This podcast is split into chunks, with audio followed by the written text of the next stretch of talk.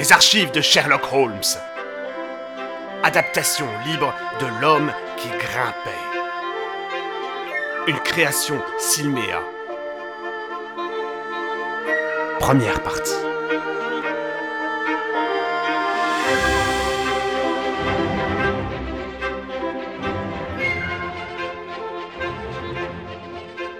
Sherlock Holmes m'avait toujours encouragé à publier le récit de l'aventure du professeur Prasbury. Ne fût-ce, me disait-il, que Pour répondre une fois pour toutes au bruit désobligeant. qui circulèrent dans l'université il y a 20 ans et furent colportés dans les milieux scientifiques de Londres. Mais certains obstacles imprévus ayant surgi, mes notes sont restées enfermées dans la malle en fer blanc qui contient beaucoup d'archives sur les aventures de mon ami. Nous venons d'obtenir enfin l'autorisation d'ouvrir ce dossier, l'un des derniers dont s'occupa Holmes avant de se retirer. Maintenant encore, je suis tenu à observer une certaine discrétion. L'auditeur voudra bien m'en excuser. Un dimanche soir du début de septembre 1903, je reçus de Holmes ce message laconique. Venez immédiatement, si possible. Si impossible, venez quand même. Les rapports qui existaient entre nous à cette époque n'étaient pas ordinaires. Holmes avait ses habitudes, des habitudes strictes et rigoureuses. J'étais devenu l'une de ses habitudes, au même titre que le violon, le tabac fort, la vieille pipe noire, les livres de référence ou d'autres manies peut-être moins avouables.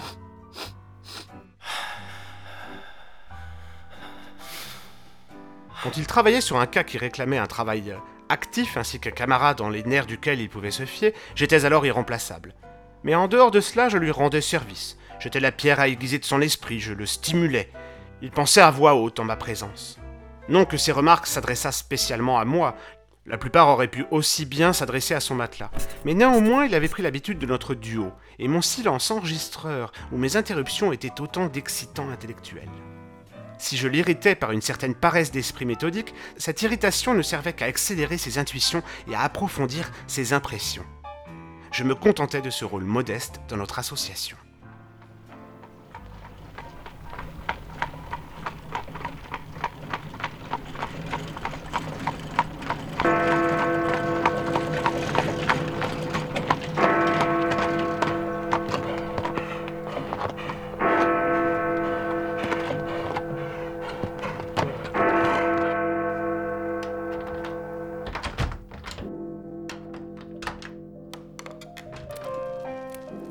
Quand j'arrivai à Baker Street, je le trouvais ramassé en boule dans son fauteuil, genoux remontés, pipe aux lèvres, front sillonné de rides. Il se débattait à coup sûr avec un problème contrariant. Holmes, que se passe-t-il donc pour que vous ayez cet air de... Oh D'un geste de la main, il me désigna mon vieux fauteuil. Après quoi, pendant une demi-heure, il m'oublia. Un sursaut le tira enfin de sa rêverie, et avec son habituel sourire ironique, il me souhaita la bienvenue dans ce qui avait été jadis mon appartement. Vous me pardonnerez si je suis un peu préoccupé, mon cher Watson. Des faits curieux ont été soumis à mon examen dans les dernières 24 heures, et ils ont engendré quelques spéculations d'un caractère plus général. Je pense sérieusement à écrire une petite monographie sur l'utilité des chiens pour le travail des détectives. Mais voyons, Holmes, le sujet a été exploré. Les molosses, les chiens policiers, les limiers. Non, non, non, non, Watson. Cet aspect du sujet, bien entendu, n'échappe à personne. Mais il y en a un autre qui est beaucoup plus subtil. Vous vous rappelez peut-être une affaire que, pour faire du sensationnel, vous avez baptisé les êtres rouges. J'ai pu, rien qu'en surveillant le caractère d'un enfant, déduire les habitudes criminelles d'un père aussi respectable que suffisant. Oui, je m'en souviens très bien. Mon raisonnement sur les chiens est analogue. Un chien est le reflet d'une vie familiale. Qui a jamais vu un chien folâtre dans une famille lugubre? Ou un chien triste dans une famille heureuse? Les grognons ont des chiens grognons. Les gens dangereux ont des chiens dangereux. Et les chiens fantaisistes peuvent être le reflet d'individus fantaisistes. Je crois, Holmes, que c'est un peu tiré par les cheveux. L'application pratique de ce que je viens de dire touche de très près le problème sur lequel j'enquête. J'ai affaire avec un écheveau emmêlé et je cherche un bout du fil. Et ce bout du fil, je le trouverai peut-être en répondant à cette question que voici. Pourquoi Roy, le fidèle chien-loup du professeur Pressbury, essaye-t-il de le mordre Je retombais sur ma chaise. J'étais déçu. Était-ce pour répondre à une question aussi vulgaire que j'avais été arraché à ma clientèle? Ce vieux Watson est toujours le même. Vous ne comprendrez donc jamais que les conséquences les plus graves peuvent dépendre des petites choses. Mais n'est-il pas étrange à première vue qu'un philosophe âgé, bien établi, vous avez naturellement entendu parler de Presbury, le célèbre physiologue de Camfort. En vérité, euh, non. Ah. En l'occurrence, comme je le disais, n'est-il pas étrange qu'un homme de cette qualité, qui a un chien pour meilleur ami, ait été attaqué deux fois par cette bête? Eh bien... Allons, Watson, qu'en pensez-vous? Le chien est malade. Soit. C'est à considérer. Mais il n'attaque personne d'autre. Et il ne s'en prend à son maître qu'en des occasions très spéciales. Curieux, Watson, très curieux. Mais voici le jeune Bennett qui arrive en avance, si c'est son coup de sonnette. J'avais compté bavarder plus longtemps avec vous avant sa visite. Nous entendîmes un pas vif dans l'escalier, un coup sec à la porte. Un instant plus tard, le nouveau client fit son entrée. C'était un homme d'une trentaine d'années, de, haute taille, bien fait de sa personne, plutôt élégant, mais un je ne sais quoi dans son allure générale attestait davantage la timidité de l'étudiant que la maîtrise de l'homme du monde. Il serra la main à Holmes et me regarda avec étonnement. Cette affaire est très délicate, monsieur Holmes. Étant donné les rapports privés et publics que j'entretiens avec le professeur Presbury, j'hésite à parler devant une troisième personne. Soyez sans inquiétude, monsieur Bennett. Le docteur Watson est la discrétion personnifiée. Je vous assure que dans cette affaire, j'ai réellement besoin d'un assistant. Comme il vous plaira, monsieur Holmes. Vous comprenez, je pense, les motifs qui m'imposent le plus grand secret. Il faut que je vous dise, Watson, que ce gentleman, Monsieur Trevor Bennett, est le collaborateur technique du grand savant. Il vit sous son toit et est fiancé à sa fille unique. Nous comprenons donc que le professeur soit en droit de se fier à sa loyauté et à son dévouement. Mais la meilleure preuve de cette loyauté et de ce dévouement consiste assurément à faire le nécessaire pour élucider une troublante énigme. Je le crois aussi, monsieur Holmes. Je ne vise pas d'autre but. Le docteur Watson connaît-il la situation? Je n'ai pas eu le temps de la lui expliquer. Dans ce cas, je ferais bien de revenir sur les faits connus avant d'expliquer les nouveaux. Je vais m'en charger, afin de vérifier si je possède tous les éléments du problème. Le professeur Watson jouit d'une réputation européenne. Il a mené une existence tout académique. Jamais le moindre souffle de scandale. Il est veuf et père d'une fille prénommée Edith. Il possède un caractère positif, viril, on pourrait presque dire combatif. Voilà où en étaient les choses il y a quelques mois. Puis, le cours de sa vie se désignit. À 61 ans, il se fiança à la fille du professeur Murphy, son collègue à la chaire d'anatomie comparée. Il ne s'agissait pas, d'après ce que j'ai compris, des assiduités raisonnables d'un vieillard, mais bien plutôt d'une frénésie passionnée de jeune homme. Personne n'aurait pu se montrer amoureux plus fervent. La jeune fille, Alice Murphy, pouvait s'enorgueillir d'une double perfection physique et intellectuelle. Le professeur avait donc beaucoup d'excuses pour s'être ainsi enflammé. Néanmoins, il ne reçut pas que des approbations dans sa propre famille. Nous trouvions cette passion plutôt exagérée. Exagérée. Exactement. Et un tant soit peu violente, sinon anormale. Le professeur Presbury était riche, cependant, et le père de la jeune fille ne souleva aucune objection. La jeune fille, quant à elle, ne manquait pas de projets, plusieurs candidats briguaient déjà sa main, moins flatteur sur le plan mondain, mais favorisé au bénéfice de l'âge. Elle sembla apprécier le professeur en dépit de ses excentricités. L'âge était toutefois un obstacle sérieux. Vers cette époque, un petit mystère bouscula soudainement la routine normale du professeur. Il fit ce qu'il n'avait jamais fait auparavant. C'est-à-dire? Il partit de chez lui sans dire où il allait. Il demeura absent une quinzaine de jours et il rentra fatigué. Il ne révéla pas l'endroit où il s'était rendu, bien qu'il fût habituellement le plus franc des hommes. Le hasard voulut néanmoins que notre client, M. Bennett, reçût une lettre d'un camarade étudiant à Prague. La voici. Merci, monsieur Bennett. Lettre qui l'informa qu'il avait été heureux d'apercevoir là-bas le professeur Presbury, mais qu'il n'avait pas pu lui parler. C'est par ce biais que sa famille apprit qu'il était allé à Prague. Venons-en à présent au point délicat. Après son voyage, le professeur changea. Il devint sournois, euh, réticent. Son entourage avait constamment l'impression qu'il n'était plus le même homme, mais qu'il vivait sous une ombre qui obscurcissait ses plus hautes qualités. Son intelligence, toutefois, n'en fut pas affectée, et ses cours demeurèrent toujours aussi brillants, mais il y avait toujours ce quelque chose de nouveau attristant et d'imprévu. Sa fille, qui lui est très attachée, essaya à maintes reprises de rétablir leur ancienne intimité et de percer le masque dont son père semblait à présent se couvrir. Vous aussi, monsieur, vous avez essayé, je crois, mais en vain. Et maintenant, monsieur Bennett, contez-nous vous-même l'incident des lettres. Il faut que vous compreniez, docteur Watson, que le professeur n'avait pas de secret pour moi. S'il avait eu un fils ou un frère cadet, il ne leur aurait pas manifesté plus de confiance. En ma qualité de secrétaire, je manipulais tous ses papiers. J'ouvrais et je classais son courrier. Peu après son retour, tout fut changé.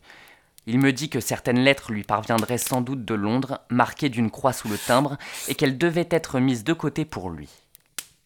De fait, plusieurs lettres arrivèrent en effet marquées d'une croix. L'écriture était celle d'un illettré. Je ne sais s'il répondit. Jamais en tout cas ces réponses ne passèrent par mes mains ou furent placées dans la corbeille où toute notre correspondance était rassemblée. Et la boîte? Ah Oui, la boîte. Le professeur ramena de voyage une petite boîte en bois. Ce fut le seul objet qui nous fit penser à un voyage sur le continent, car elle était baroquement sculptée à la mode allemande. Il la plaça dans son armoire à instruments.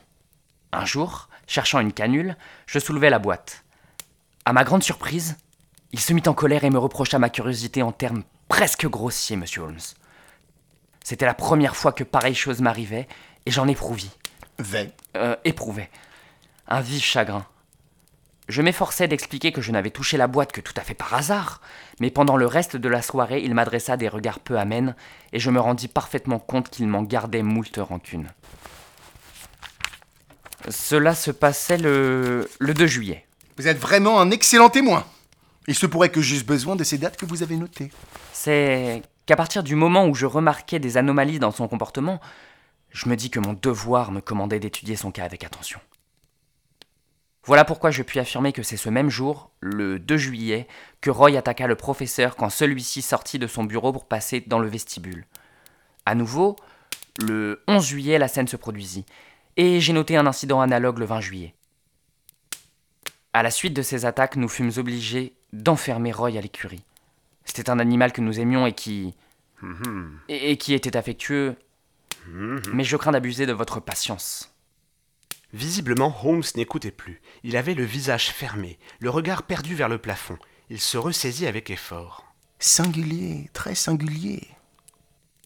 Ces détails ne m'étaient pas connus, monsieur Bennett, mais je crois que nous en venons maintenant au nouveau développement de l'affaire. Ce que je vais vous raconter à présent date de l'avant-dernière nuit. Il était 2 heures du matin. J'étais couché, mais je ne dormais pas. J'ai entendu un bruit, sourd, amorti, qui venait du couloir. J'ai ouvert ma porte et j'ai jeté un coup d'œil au dehors. Mais j'aurais dû vous expliquer que le professeur couche au bout du couloir.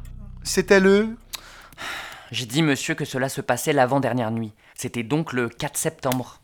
Continuez, je vous en prie.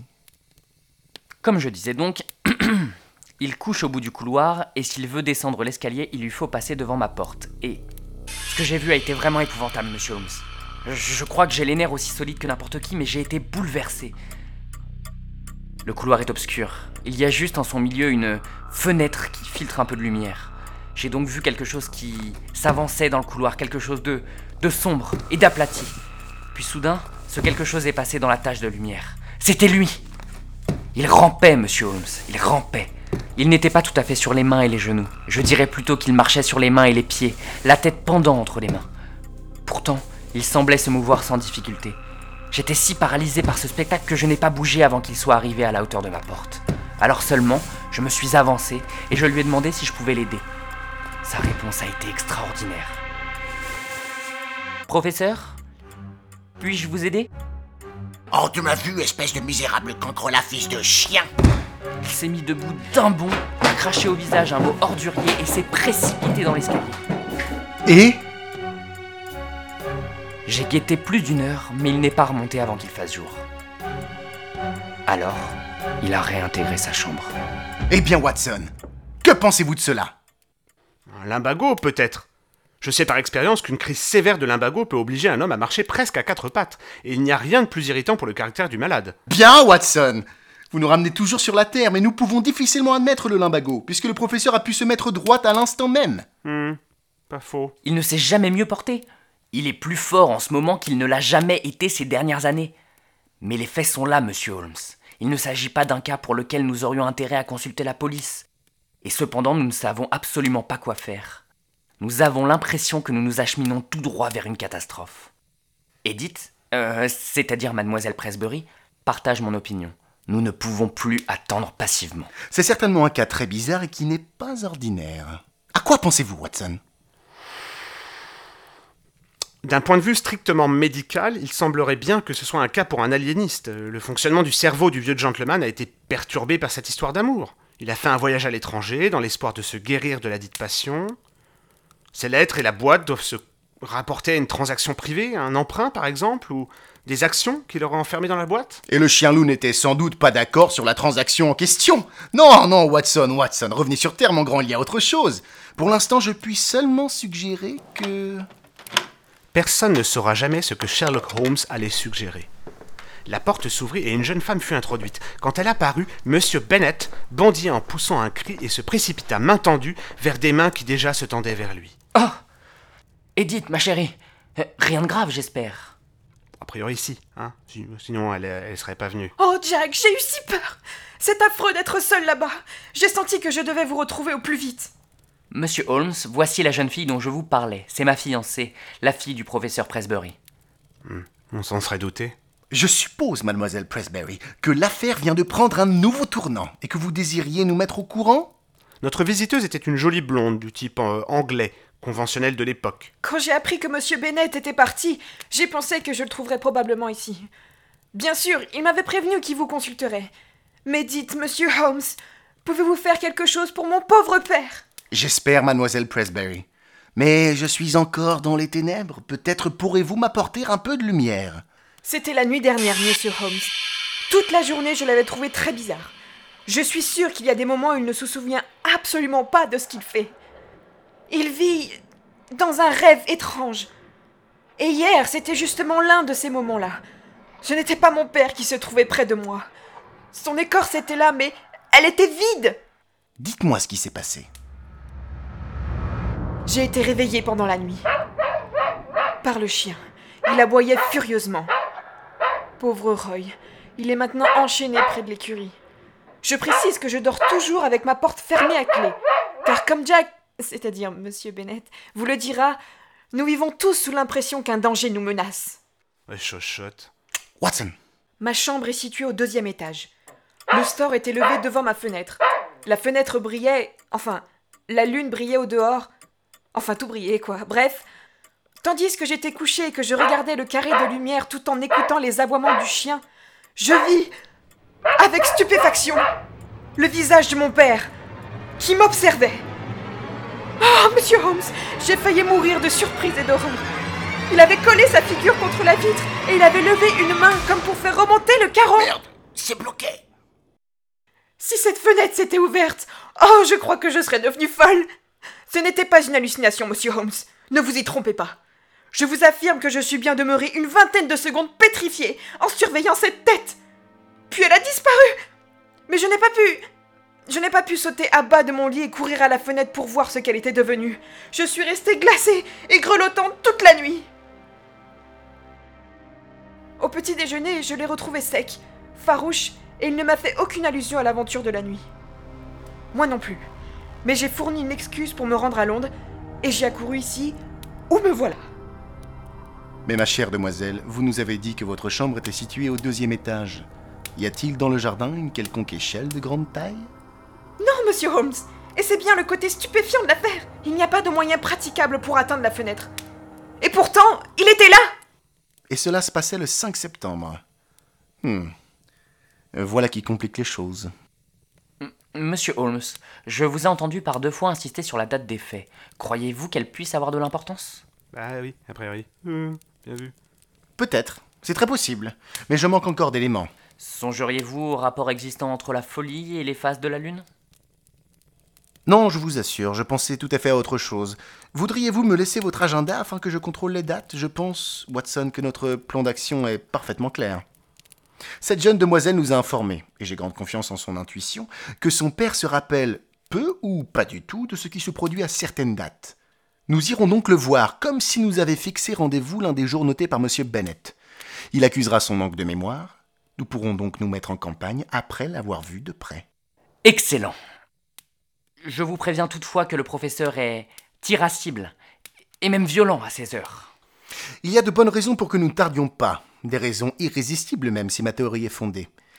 Demain, Monsieur Bennett, vous nous verrez certainement à Camford. Si je me souviens bien, il existe une auberge qui s'appelle Checkers, où le porto est au-dessus de la médiocrité et le linge au-delà des reproches. Je crois, Watson, que nous pourrions passer les jours qui viennent dans des endroits moins agréables.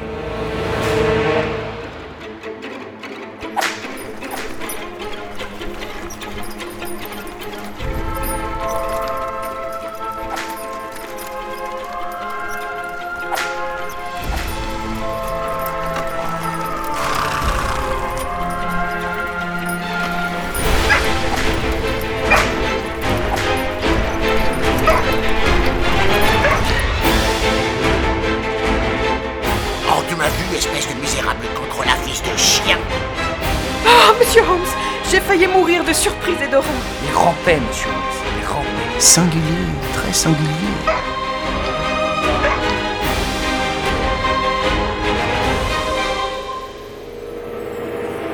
Les archives de Sherlock Holmes. Adaptation libre de L'homme qui grimpait. Première partie.